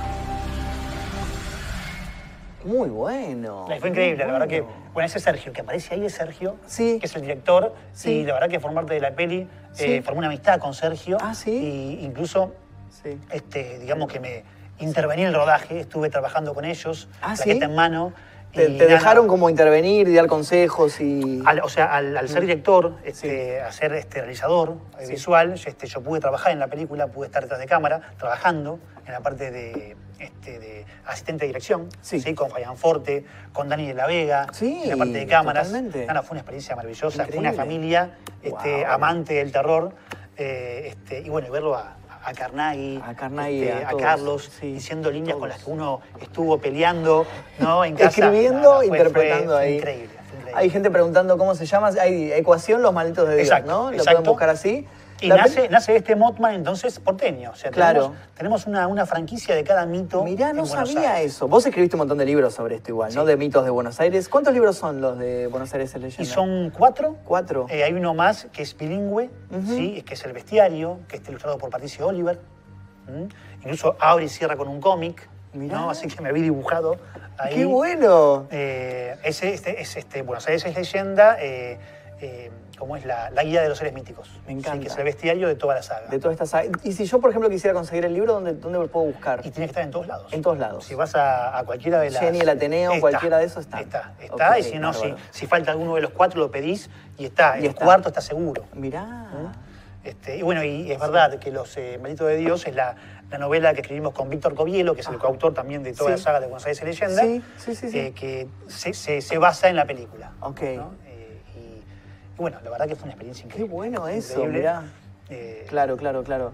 ¿Y tuviste la oportunidad ahí de, de escribir y todo? ¿Era, ¿Fue tu primera experiencia como guionista o ya habías hecho trabajos como guionista? Había hecho cositas Ok. este, en programas de televisión, Sí. este, eh, una serie que, que hablaba de las religiones en Buenos Aires, que terminó siendo eh, pasada por este, el, el viejo Canal 7, Ajá. ¿no? el, el canal... Sí. ¿Cómo se llama? No me sale ahora. El canal... Eh, sí, ATC. Televisión pública. Ah, televisión pública. Antes era. ATC Canal 7, televisión Claro. pública. Ok, estuvo ahí. Eh, y- pero bueno, pero no, como, como largometraje fue todo un desafío. Nunca Sí. había me, me- metido con eso. Y Sergio nos buscó eh, por eso justamente, por, por los mitos, por Buenos Aires es leyenda. Él quería, él tuvo una película que fue Lo Siniestro, Sí. allá por 2012, Sí. también muy interesante. Y quería para su segunda película este, un guion que tuviera mitos urbanos. Y, y era lector de la saga, así que nos contactó. Yo termino este, metido en el proyecto. Sí. Víctor no. Eh, y bueno, fue, fue eso, fue este, increíble. empezar con el guion, ver cómo, cómo meterse en el mundo. También soy fanático del cine desde chico. Sí. Eh, amante de estas películas clase, clase B, clase Z, este, clase A también de terror. Sí. Eh, así que este, meterme, de, de repente estar dentro de la cocina, ver cómo se armaba mi película. Claro, ah, fue una experiencia increíble, ¿no? increíble. Ya que me hablaste de cine, ¿tenés alguna película que te haya marcado de terror, que hayas dicho, esta película me traumó de por vida? O algunas, pueden ser, a- a- recién nombraste los otros, pero digo, hay un montón de películas, ¿no? Hay muchas, hay Muchas. muchas. Sí, sí, sí. No sé, este, 70, 80, hay muchísimos. Y mira, tenemos que ir al exorcista. El Exorcista. También basada en un libro. Totalmente. Totalmente, o sea, el Más bestseller. aterrador que la película Claro. todavía. No, no tuve oportunidad de leer el libro, bueno, no. hay Tengo que- ganas hay de que ser leerlo. valiente. Sí. Porque la verdad ¿En que está, muy bien. Mira. Mm. Este, y, y de vuelta lo mismo. Aunque, aunque no creas, eh, un buen escritor te hace creer Te hace creer. que todo lo que estás leyendo está pasando. ¿no? Eh, así que El Exorcista. Exorcista, tanto el Es libro este, de Blatty como, como la, la peli. La peli, una película con mucha maldición detrás, ¿no? Que pues, Claro, gente bueno, tiene murió, todo- tiene toda esa cosa ahí, esos mitos, también este tipo de cosas que una la gente empieza ¿viste? Exactamente. a Bueno, inventar. otra peli con mucho mito urbano y con, con supuestas muertes detrás este, que marcó fue Poltergeist. Poltergeist. ¿Eh? Uf, terrible. También una gran, gran película. Gran película, Gran película sí, sí. que también te da miedo. Este era el tiempo de- en que las películas tanto no mostraban, Claro. ¿no? donde menos era más. Sí, sí, sí. Más una sutil. sombra, claro, una sombra decía mucho más que, que- que un monstruo en tres dimensiones delante Sí. de la cámara. ¿no? Sí, me acuerdo. La sombra era mucho más terrible. Claro, claro, claro. Por acá dicen, yo vi It con siete años. It, calculo que está hablando de It de la, De la de los primera, 90, la claro, primera. que- Debo decir igual que la, la nueva me gustó mucho. Yo tuve la oportunidad de entrevistar a Andy Muschietti y me pareció un Mirá. espectáculo, un genio total, un genio muy, muy contento de que le haya ido tan bien. Sí. La primera parte me parece maravillosa, la segunda tal vez no es de mis favoritas, It Ajá. 2. Eh, tiene mucho humor a gusto mío. Sí. Pero la primera me pareció increíble, sinceramente. O sea, me refiero a la primera parte que dirigió Muschietti. Exacto. La versión de los 90 también está buena. Yo creo que personalmente, si hoy la ves, pienso que no resiste tanto el Atrás un del poquito. tiempo. Hay que pensar que fue una peli pensada para televisión. Sí, no había presupuesto. No, era No. casi una miniserie. Claro. Así que la peli es un poco más lenta, Sí. ¿no? Porque te la venden como peli, pero en realidad estaba pensada para tele este, como miniserie y, y- y esto, de que es un poco más lenta, por eso. Sí. eh, así todo, para mí el comienzo de la vieja es muy. O sea, de- esto de que, de- de que con menos haces mucho, ¿no? Sí. Porque todos los personajes ya mayores recibían la llamada de- del muchacho que se había quedado en el pueblo, Sí, pues vamos a buscar el tráiler de It. Sí. sí, sí, sí. este, Sí. la vieja, ¿no? Y, y este, y- no podías no seguir viéndola porque lo que Tenés pasaba que era. estar sí o sí. Claro, Claro. esto de, de que el muchacho llamaba a todos sus amigos, Sí. ya mayores, cada uno con su vida. Claro. ¿no? Ahí tenemos Ellos el tráiler. Atendían el teléfono Sí, sí. y del otro lado la más, lo que se escuchaba era algo así como, eh, no sé, Jack. Sí, ¿quién habla? Peter. Peter de allá de. Sí, sí, Peter. ¿Qué pasa? Eso volvió. Oh, fuck. Con eso, y vos te das cuenta que estas personas mayores dejaban todo lo que habían construido Sí. y volvían al pueblo. Y volvían al o sea, eso que volvió tiene que ser terrible. Terrible para que te obliga a abandonar toda tu vida. Fíjate que sin ningún efecto, No, con no. eso nada más, con eso volvió. Eso volvió ya te aterrado. Ya. Decías, ¿qué es eso? ¿Qué pasó? ¿Qué quiero es saber qué pasa? ¿Cómo volvió? Claro, ¿qué es eso que volvió? Yeah, the losers Beverly. Claro. El Loser Club. Bueno, esto también otro ejemplo de un libro, excelente libro, De bien adaptado. Stephen King, Stephen Stephen King, King, un maestro de ya los está. maestros. Sí, sí, sí, totalmente. ¿Qué más decir? Este, Creo que él y ¿Te gusta? Barker. ¿Te gusta? Ah, Clive Barker. Clay Barker. Clive Barker es un escritor que no tiene para mí la prensa que merece ese... Seguro. Ojo, la gente que lee lo conoce, yo lo conozco. Sí, Hellraiser, vos decís Hellraiser, Hellraiser. Barker. Creo que es la, única gran Fue su película hit, que hicieron. fue su hit, claro. eh, porque después este, se me. O sea, no, no, no supo elegir a las personas que realizaron las películas de sus No, libros. no. Hizo una del amo de, lo, del amo de la magia, una cosa así, que era como un mago que lo encerraban, era una cosa medio de los Sí. 95 por ahí Por fue ahí, esa película. por ahí, este, el amo de las ilusiones creo que se llama. Sí, sí, sí, sí, Hay, hay unas cuantas pelis eh, de sus cuentos. Porque en realidad este, Clive Barker lo que tiene son cuentos. Son cuentos alucinantes, cortos. Cuando se metió con novelas, Sí, ahí sí. como que Flaqueó, ¿no? flasquea porque, Claro, porque sus ideas son tan aterradoras. claro. Hasta me animo a decir que son más, o sea, va más allá que Stephen King. Sí, totalmente. Totalmente. ¿Sí? Stephen King. Yo creo que es muy bueno King, Es pero bueno. yo creo que King es, comerci- es muy comercial. O sea, King sabe lo que el público quiere y se lo da. Y se se, lo da. da. No se la juega a ir a una cosa que la gente no tolere y por eso le va como le va. Es Exacto. un genio. Yo soy muy fan, tengo una biblioteca llena. Hace poco me hice muy amigo de Ariel Bossi, también gran Ajá. fanático de Stephen King. Sí, me, rega- me claro. regala todos los libros de King. Y la verdad que yo lo amo a King. Pero yo pienso que King tiene esa cosa que eh, se queda ahí. Y Clive Barker va más allá. Va más allá. O sea, yo creo que este, se dice que Clive Barker es este, un Stephen King con buenos finales. O sea, con finales más aterradores, ¿no? Porque si pensás en los finales de Stephen King,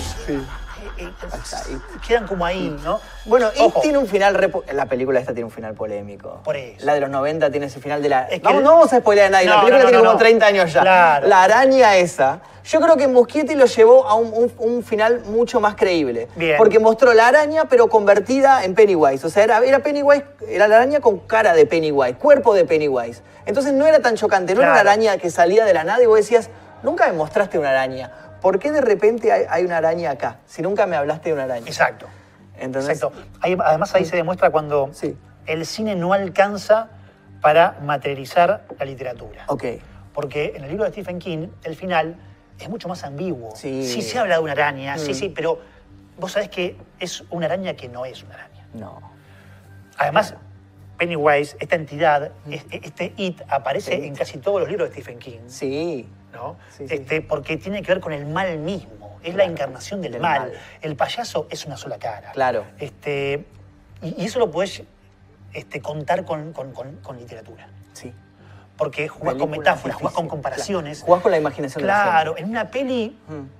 Si quieres mostrar algo y, está, va- vas, a, vas, a, vas a- a dar, a dar menos. Puede ser muy bueno el monstruo, Sí. se puede hacer muy bien, Mm. este, pero creo que una sombra Claro. ilustra más lo que te quiere contar Stephen King. Claro. Que volvamos de vuelta a, esta cuestión de Stephen King, Clive Barker. Sí. Para mí no hay nadie que cuente historias como Stephen King. Claro. Como un narrador. Es el- te cuenta que se levantó a la mañana, se hizo un café con leche y se puso a ver un partido de béisbol. Y vos no puedes dejar de leer, aunque no haya pasado nada. Vos decís, está a punto de pasar algo. Claro. Por cómo te cuenta la historia. Por cómo te cuenta, Clive Barker claro. también cuenta muy bien sus historias, pero lo que tiene es esto, de que esas ideas aterradoras que tiene Clive Barker, Sí. lean La política del cuerpo Mm. de Clive Barker. Lean este, Yo te digo que leí de Clive Barker Sangre, Sangre 1 y Sangre 2, que es como compilado. Yo leí eso, política- eso so- solamente leí de él. La política del cuerpo es uno de los, de los este, cuentos. ¿Cuál es? El de las manos. El de las manos. ¡Wow! O sea, Terrible. El tipo lleva, lleva un delirio, Sí, sí, sí. un final. Vos decís, bueno, hasta acá pudo haber llegado, hasta acá. No, no puedes ir más adelante. Y el tipo sigue, más adelante. sigue. Lo hace más aterrador. Claro. La política del cuerpo de Clive Barker es uno de los mejores cuentos de terror. Sí. Este, pero bueno, tengan en cuenta esto, que el tipo va hasta el final. Hasta el final. Y más allá Y también. más allá. Y te, te, te, te Y lleva, por ahí, te, y te lleva eso. En, la co- en las colinas, las ciudades. Uh, ese, ese es el de las ciudades que son hechas de personas. Ese. Ese es un delirio. Yo no puedo creer cómo alguien ¿Cómo, escribió algo cómo así. se puede imaginar eso y cómo lo puede representar? Para les ¿Cómo? cuento por el- lo que no lo hayan leído. Es como de- un- dos amigos, por ahí, a ver si por ahí me acuerdo. El Dos- comienzo es demasiado largo Sí. para mí. Van caminando y se encuentran como algo raro. Son dos, dos gays. Sí, claro, una pareja gay, Una pareja sí. gay que está de vacaciones. Sí. este, incluso tienen sexo. Claro, Este, y, y me olvidé- eso me Claro, ¿ves? y vos decís, ¿cuándo empieza esta cosa? ¿no? Claro. Y vos después te das cuenta de que todo lo que esos ha- hacen, por ejemplo, uno corre al otro semidesnudo por un campo de, Sí. este, de, de una ciudad perdida de Kosovo, ¿no? Es así.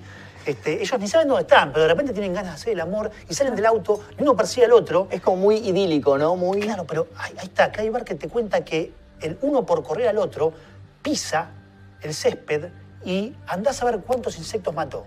Es lo que después va a pasar con las ciudades, Claro. convertidas en gigantes, con cada uno de sus habitantes como una célula de ese monstruo.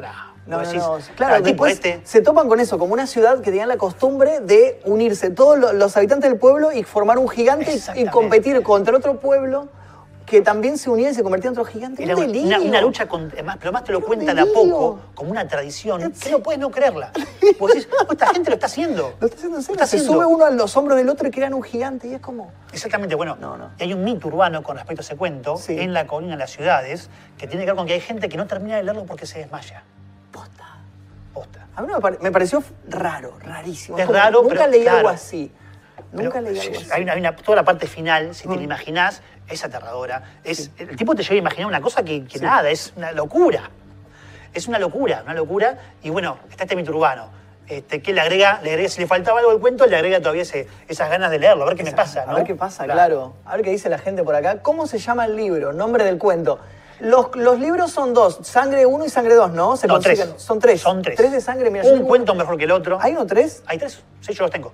Uy, yo quiero el tres. Tengo eh. Yo tres. tengo uno y dos, yo tengo uno y dos. Sí, se, se consiguen este, en versiones nuevas, hay que buscarlos, pero se consiguen. Sí, sí, sí, Eh, Sangre 1, 2 y 3. Mm. Todos los cuentos son maravillosos. Maravillosos, Todos son, o sea, maravillosamente aterradores. Sí. Son todas ideas llevadas a, a lo último. La vida de la muerte es otro. Mira, me, me voy acordando. Y te vas acordando y de- son sí, sí, alucinantes. Y estos dos cuentos son La política del cuerpo, que tiene que ver con esto de las manos, ¿no? Una, imagínense a, a una persona al, al que las, las manos de él cobran vida cobran vida. Y bueno, imagínense esa idea que ya es delirante, Sí. llevarla a lo último. Bueno, no se lo pueden imaginar, No, tienen no, que leerlo. delirio. ¿sí? La política del cuerpo. Sí. Y en la, en la colina de las ciudades, las colinas de las es, ciudades. este, Es ese. Esta, esta cosa alucinante, este cuento de, de esta pareja que de vacaciones y buscando pueblos perdidos encuentra Encuentra, claro. es este pueblo que Terrible. más perdido no puede estar. Y después, bueno, él hizo otro cuento que ahora no recuerdo el nombre, que de ahí sale Hellraiser, toda la saga Hellraiser. Claro. Que no me acuerdo el nombre del cuento, Eh. pero sé que no tiene tanto que ver. Toman como algunos elementos del, del cuento. Exactamente. Pero lo adaptan completamente distinto. Sí, sí, sí, sí. Me acuerdo ahora. No me acuerdo el nombre. ¿Sabes de qué otra película me acuerdo que está muy buena y que está basada en un cuento de él? Es Candyman. Candy, es verdad, Candyman, Candyman. es de él. Es de él. Candyman es terrible. La primera, ¿no? Después creo que son tres películas. Vamos a poner el tráiler de Candyman. Pero la primera, bueno, hablando de mito urbano, Candyman Sí. es la película de mito urbano. Sí, sí, totalmente. ¿Sabes que se viene una remake ahora en 2020? Mirá, La primera es buenísima. es muy buena. La primera es buenísima. Es muy buena. La segunda me gustó. La segunda a mí me gustó. Y después la Para ve. mí la segunda fue la primera que yo vi. La vi en Telefe hace un montón de años. Y la tercera no me gustó. La tercera me pareció Sí. medio ridícula ya. Sí. Ya medio como, ya muy comercial. Sí, la la protagonista era una rubia medio tetona. Ya iba, iban por lo común. Slasher. Claro, muy Sí, ¿no? slasher, sí. Claro. Pero en esta era, era terrible. No, no, la, más, la idea, la idea de una, es una periodista Sí, que va a investigar justamente un mito urbano. sí. Porque decías que si vos decías, este, creo que son Tres veces, tres veces Candyman, al espejo. delante de un espejo. ¿no? Eh, que aparecía Candyman, Que era un pasaba, con un era un, garfio. un morocho con un garfio que te hacía de goma. Sí. Eh, ¿Y qué pasa? El mismo en la película, sin spoilear, porque Sí. es el comienzo de la peli, Sí. eh, el- que tiene que ver con el cuento de Clay Barker y que tiene que ver con las ideas además, ¿no? este, que tiene Clay Barker, el mismo Candyman, el mismo mito urbano, va y la, la intercepta a la periodista o al estudiante y le dice, ¿viste? Le dice, pará, no investigues más porque desaparezco. Claro, wow. Tipo, se, se borra. Claro, o sea, el mito urbano se defiende a sí Claro, mismo. claro. El mito dice, claro, no vayas a la raíz de esto porque se pierde el mito. Exacto, si la gente deja de creer en mí, me claro, muero. Claro, claro. ¿No? Bueno, esa bueno, idea... esa- Freddy Krueger también juega con eso también, también. juega con eso. Bueno, hablando de películas que uno- lo Sí. traumó a uno de chico, Sí. cuando yo era chico, Sí. Freddy Krueger era Freddy la Krueger es película. una de esas. Había que animarse. Yo me acuerdo de haber alquilado, Mm. eh, en aquel tiempo se alquilaban las videocaseteras y, y vos te alquilabas, por ese fin de semana que tenías la videocasetera, te alquilabas todas las películas que podías ver. sí. Sí, yo me alquilaba todas de terror y de ciencia ficción. Y, y me acuerdo de estar viendo Pesadilla 3, Pesadilla 3. Que es muy buena. El amo de los sueños, algo así se llama. creo que es El amo de los sueños. Sí, sí, sí. La 3, este, y, y nada, verla como tres veces, Sí. ¿no? Rebobinarla y verla de vuelta. Eh, bueno, la idea de, de- Bueno, la primera es Wes Craven, ¿no? Sí. Mm. Un gran creador, un gran director. Sí. eh, que, bueno, después hizo toda la- todo lo que fue Scream, ¿no? También. Pero bueno, bueno él, él inventó la, la gran pesadilla. La gran, claro, Este- claro. Protagonizada por Robert England. Tal cual. Ahí que la gente está diciendo Freddy versus Jason, medio verga, coinciden. Y Y sí, sí, y sí, sí, Y sí, sí, ya se iba a cualquier Y lado. pero ya se iba a saber Freddy vs. Jason.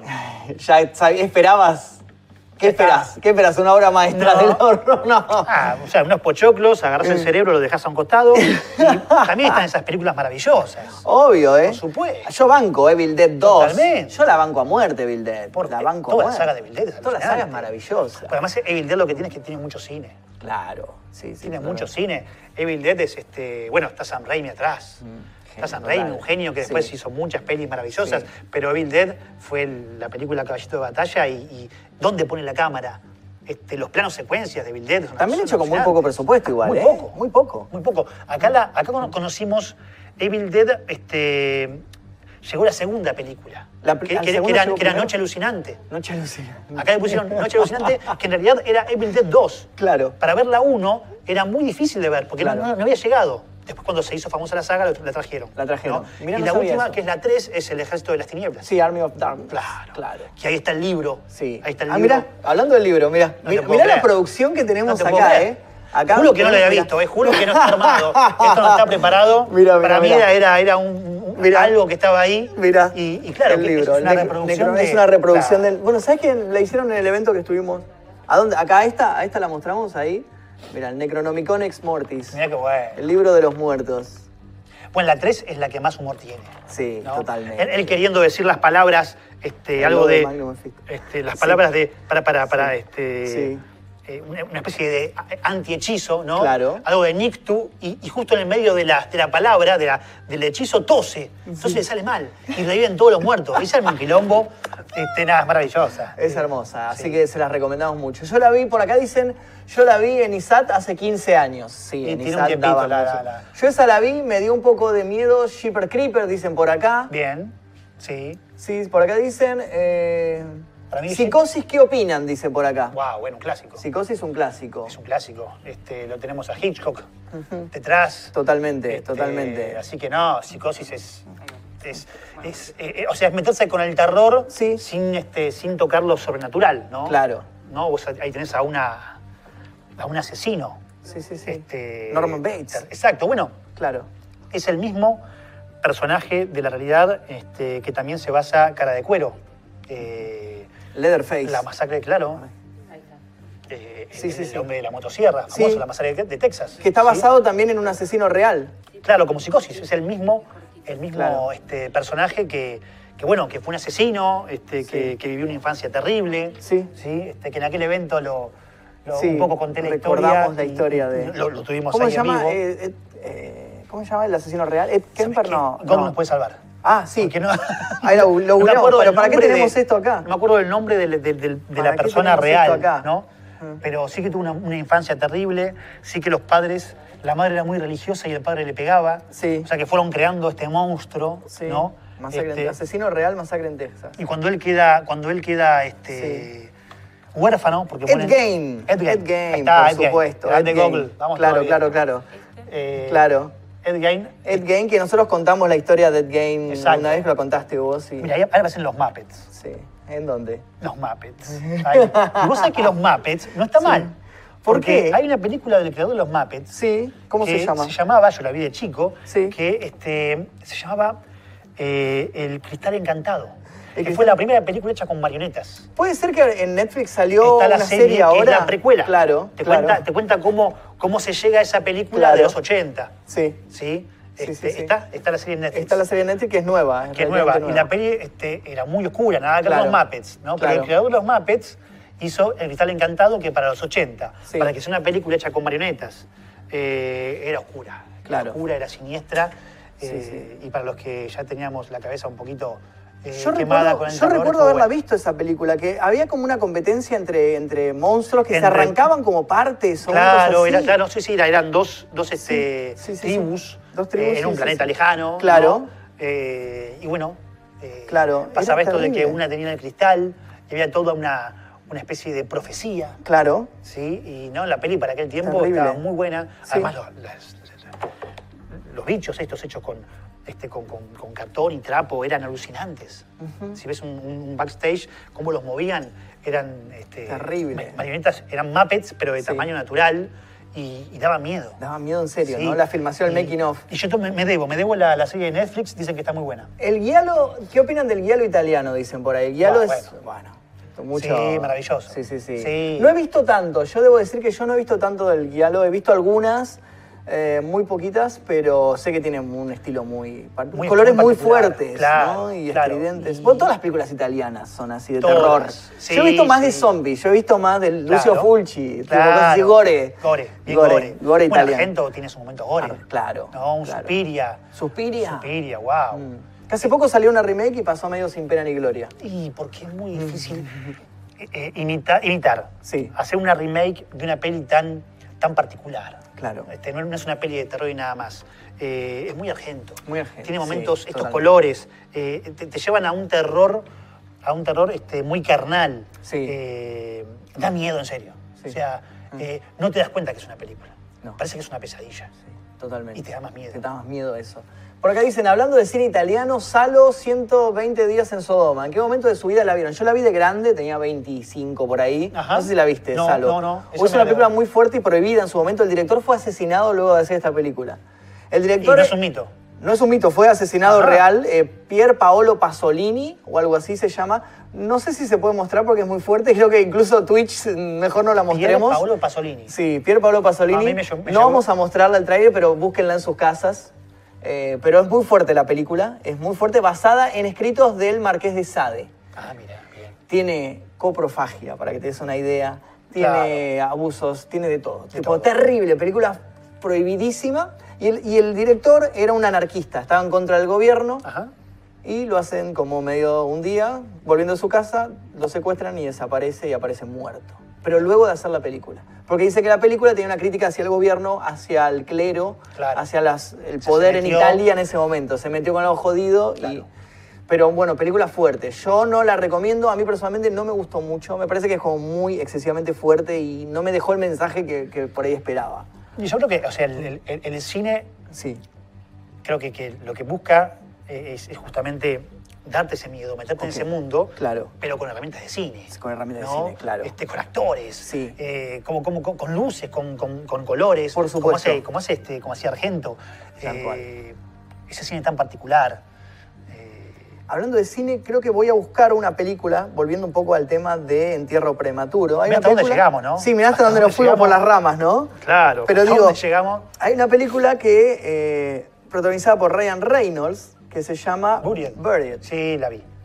Es interesante, ¿eh? Es todo el tiempo él enterrado. Claro, bueno, uno creo que se preguntaba eso antes de Sí. ver la película. ¿Cómo van a hacer ¿Cómo sostenés para una película la historia? así? Y encima tiene una vuelta que no la vamos a contar, No. pero tiene una vuelta de tuerca Sí. al final. Sí. Los tipos encima, sí, así que Se dieron el lujo de hacer algo, claro. Tiene clima, es claustrofóbica, Ahí está. te sentís con el ver. tipo y encima se dan el lujo de que, de que tenga una vuelta de tuerca. Tiene un final muy interesante. Es una peli que está muy, muy bien hecha, ¿eh? Eh, Por ahí sí, por favor, siento que amo a ese hombre. Tiene un plot twist interesante, dicen por acá. Ja, ja, ja, ja. La historia real de Pinocho. Hay una película, hay una película de terror de Pinocho medio bizarra, sí, sí. Hay de sí. todo. Hay de todo, hay de todo. Yo, yo no vi 4x4, que sería la versión argentina Ah. más parecida a Entierro Prematuro, ¿no? Que se queda Encerrado dentro de una... en una 4x4. Claro, no la vi. No la vi tampoco, no, tampoco la vi. Me invitaron a la primera y no fui. Muy, Mirá. muy mal, muy mal, muy mal. Ni, ni por los grandes fuiste. No, no, no, ni por eso. No, pero hay películas argentinas igual muy buenas. No, por supuesto. Eh, Aterrados me parece Ecuaciones maravilloso. es una de las- Ecuaciones, la que tenemos que ver. Aterrados, Aterrados me parece maravillosa. ¿no? Aterrados O sea, me parece maravillosa. Bueno, Aterrados consigue con cine puro, por supuesto, Sí. meterte miedo este, de una manera muy original. Hay, hay, hay momentos que son terribles. El comienzo de Aterrados es... Esta da miedo. Esta- Esta, la tercera de Star Wars, la nueva, da miedo. Rise of Skywalker. El trailer de Aterrados, ponemos el trailer de Aterrados, buscamos. Muy buena, acá. muy sí, sí, sí. A mí me dio miedo, Rise of Skywalker me dio miedo. De lo Te mala dio que- miedo de- de lo mala que- no. Pero ¿qué onda con Star Wars? no me gustó, no me gustó. Pero sos, este, se puede... No, no soy fan, no Ah, soy fan, no, me, bien. no soy fan, pero no me gustó. Bueno, buscamos el tráiler de Aterrados. Eh, te la tenemos acá. Si lo tenemos por acá, si se nos abre. Ahí está, mira. Vemos el tráiler de Aterrados. Bien. Y muy mientras- buena peli, ¿eh? Si es que arranca o se nos cortó el internet. Ahí está. Mientras vemos el tráiler de Aterrados, quiero hacerte un par de preguntas. ¿Cómo te puede encontrar la gente en redes, Guillermo? Me, me puede buscar en Instagram como eh, arroba guillebarrantes1. Ujú. Eh, Me puede buscar en Twitter como también Guille Barrantes, Sí. arroba Guille Barrantes, y en Facebook buscan Guillermo Barrantes y van a ver ahí una, una foto este, de un, un barbudo con cara de loco. Ese soy yo. ¿Ese sos vos? Ese soy yo. Este, Sí. Así que ahí estoy. Ahí te estoy, pueden buscar. Exactamente. Es una especie de, de, de buzón de mitos también. ¿no? La gente manda historias porque sabe que estamos con, con los libros y, y- y también exploramos. Claro. Este, tenemos que hacer una expresión urbana. Tenemos que hacer una exploración urbana. Sí, sí, Acá sí. tenemos el... La última mía, mía fue en Chile. Ah, ¿sí? Si no la terminé, tengo que volver. Porque me, la verdad que fue por la Feria del Libro de Osorno eh, y, y- y visitamos escuelas. La gente de, Sí. de Chile nos llevó, Sí. la gente de Osorno nos llevó a escuelas, a liceos, se dicen como en Uruguay, en Chile, liceos. Y los chicos de un colegio me contaron de un manicomio abandonado. Wow. Y, y- ¿Sabes qué? Manicomio creo que nunca fuimos. Manicomio Mirá. no fuimos. No, manicomio no fuimos. un manicomio abandonado. Tenemos pendiente ahí. Y la, la muchacha que me llevaba para todos lados vio mi cara, Sí, ¿no? Como un niño ante un dulce. Sí. Y me dijo, ¿vos querés ir? sí, Le dije, sí, sí, vamos. vamos. Llovía. Sí. Así que este, no tuve tiempo porque yo tenía que dar una charla en la Feria del Libro. Así que esa media horita entre la charla y el colegio la aproveché, me bajé del auto, hice un video con lluvia, este, sin celular acuático y me la jugué igual. Y fuiste. Y vos sabés que el manicomio está detrás de un bosque. Sí. O sea, lluvia, bosque y manicomio. Terrible. Un combo maravilloso. Este, y bueno, nada, fue este, mostrarlo eh, y huir hacia la Feria del Libro, así que tengo esa cuenta pendiente. Tenés- vamos a hacerlo, vamos a hacerlo. Bueno, así que te pueden encontrar en las redes como Guillermo Barrantes y pueden ir a las librerías a buscar eh, tus libros Buenos Aires es Buenos leyenda. Aires es leyenda, exactamente. Y con respecto a la Dama de Blanco, Sí. este, tengo una novela, Sí, se llama La Dama de Blanco, Sí. justamente, eh, y, y tiene que ver con, eh, el protagonista es el muchacho, ¿no? Porque la pregunta para mí también era, ¿qué pasó con el ¿Quién era el muchacho? Porque nu- nunca contamos al No. final el mito de la Dama Sí, de Blanco, sí. rápido. Tenemos a un muchacho en la esquina Sí. de Ascuena y Vicente López, Sí. ¿sí? Que se encuentra con la Dama de Blanco, ¿Y que la encuentra dice? llorando, la lleva a una fiesta, porque iba a una fiesta, para que se consuele. Se enamora esa noche de ella. Sí. La vuelve a dejar en el cementerio. Le pone un saco sobre los hombros, Sí. porque hacía frío. Y la ve a la chica meterse en el cementerio. Él la corre desesperadamente, la pierde y encuentra su saco en la estatua que vimos al comienzo. Sí. Saca el saco, ve la cara de Rufina. Es la cara de la chica con la que estuvo toda la noche. Llamada Rufina. no. ¿Qué pasó con ese chico? ¿Qué hizo? ¿Quién es? ¿Qué hizo? Descubrió que, que- que el amor de su vida era un muerto, que estuvo toda esa noche con una muerta. Bueno, la novela en tu, en tu- cuenta... en- en tu novela ver, lo que yo imaginé te cuenta la historia. este bueno, muchacho. si quieren entonces saber cómo continúa la historia, busquen la novela de Guillermo Barrantes que ahí nos va a contar la, la otra parte de la historia. Exacto. Bueno, muchísimas gracias Guillermo por habernos acompañado el día de hoy. A vos. Ya en otra oportunidad nos juntaremos nuevamente para seguir charlando sobre otros mitos. Hay un montón de mitos. Hay en Buenos muchísimo. Aires. Fíjate hasta dónde llegamos. hasta dónde llegamos. Y seguimos y seguimos. Eh, así que nosotros ahora vamos a ir cerrando este programa. Guillermo, si querés, te invito. Mira, hay unas penumbras por allá. Muchísimas gracias por haber venido. Hay penumbras, hay un Sí, sí, sí, cementerio, hay niebla. Hay unas tinieblas. Hay unas tinieblas, Hay no una te pierdas, no te pierdas ahí. Cuidado, eh. cuidado que Voy- puede ser que la dama de blanco, ahí la que te está haciendo señas, esa es la dama de blanco. Tené cuidado, tené cuidado. Y nosotros, nosotros finalizamos el programa del día de hoy. Muchísimas gracias a todos por habernos acompañado nuevamente. Dicen por ahí 10 de 10. Está la Dama de Blanco. Gracias, Guille, por ahí, programón. Muchísimas gracias, chicos. Les recordamos que nos encontramos nuevamente el martes que viene a las 22 horas. Aquí en la zona oscura. Mi nombre es Magnus Mefisto. Y que puedan dormir bien si es que pueden.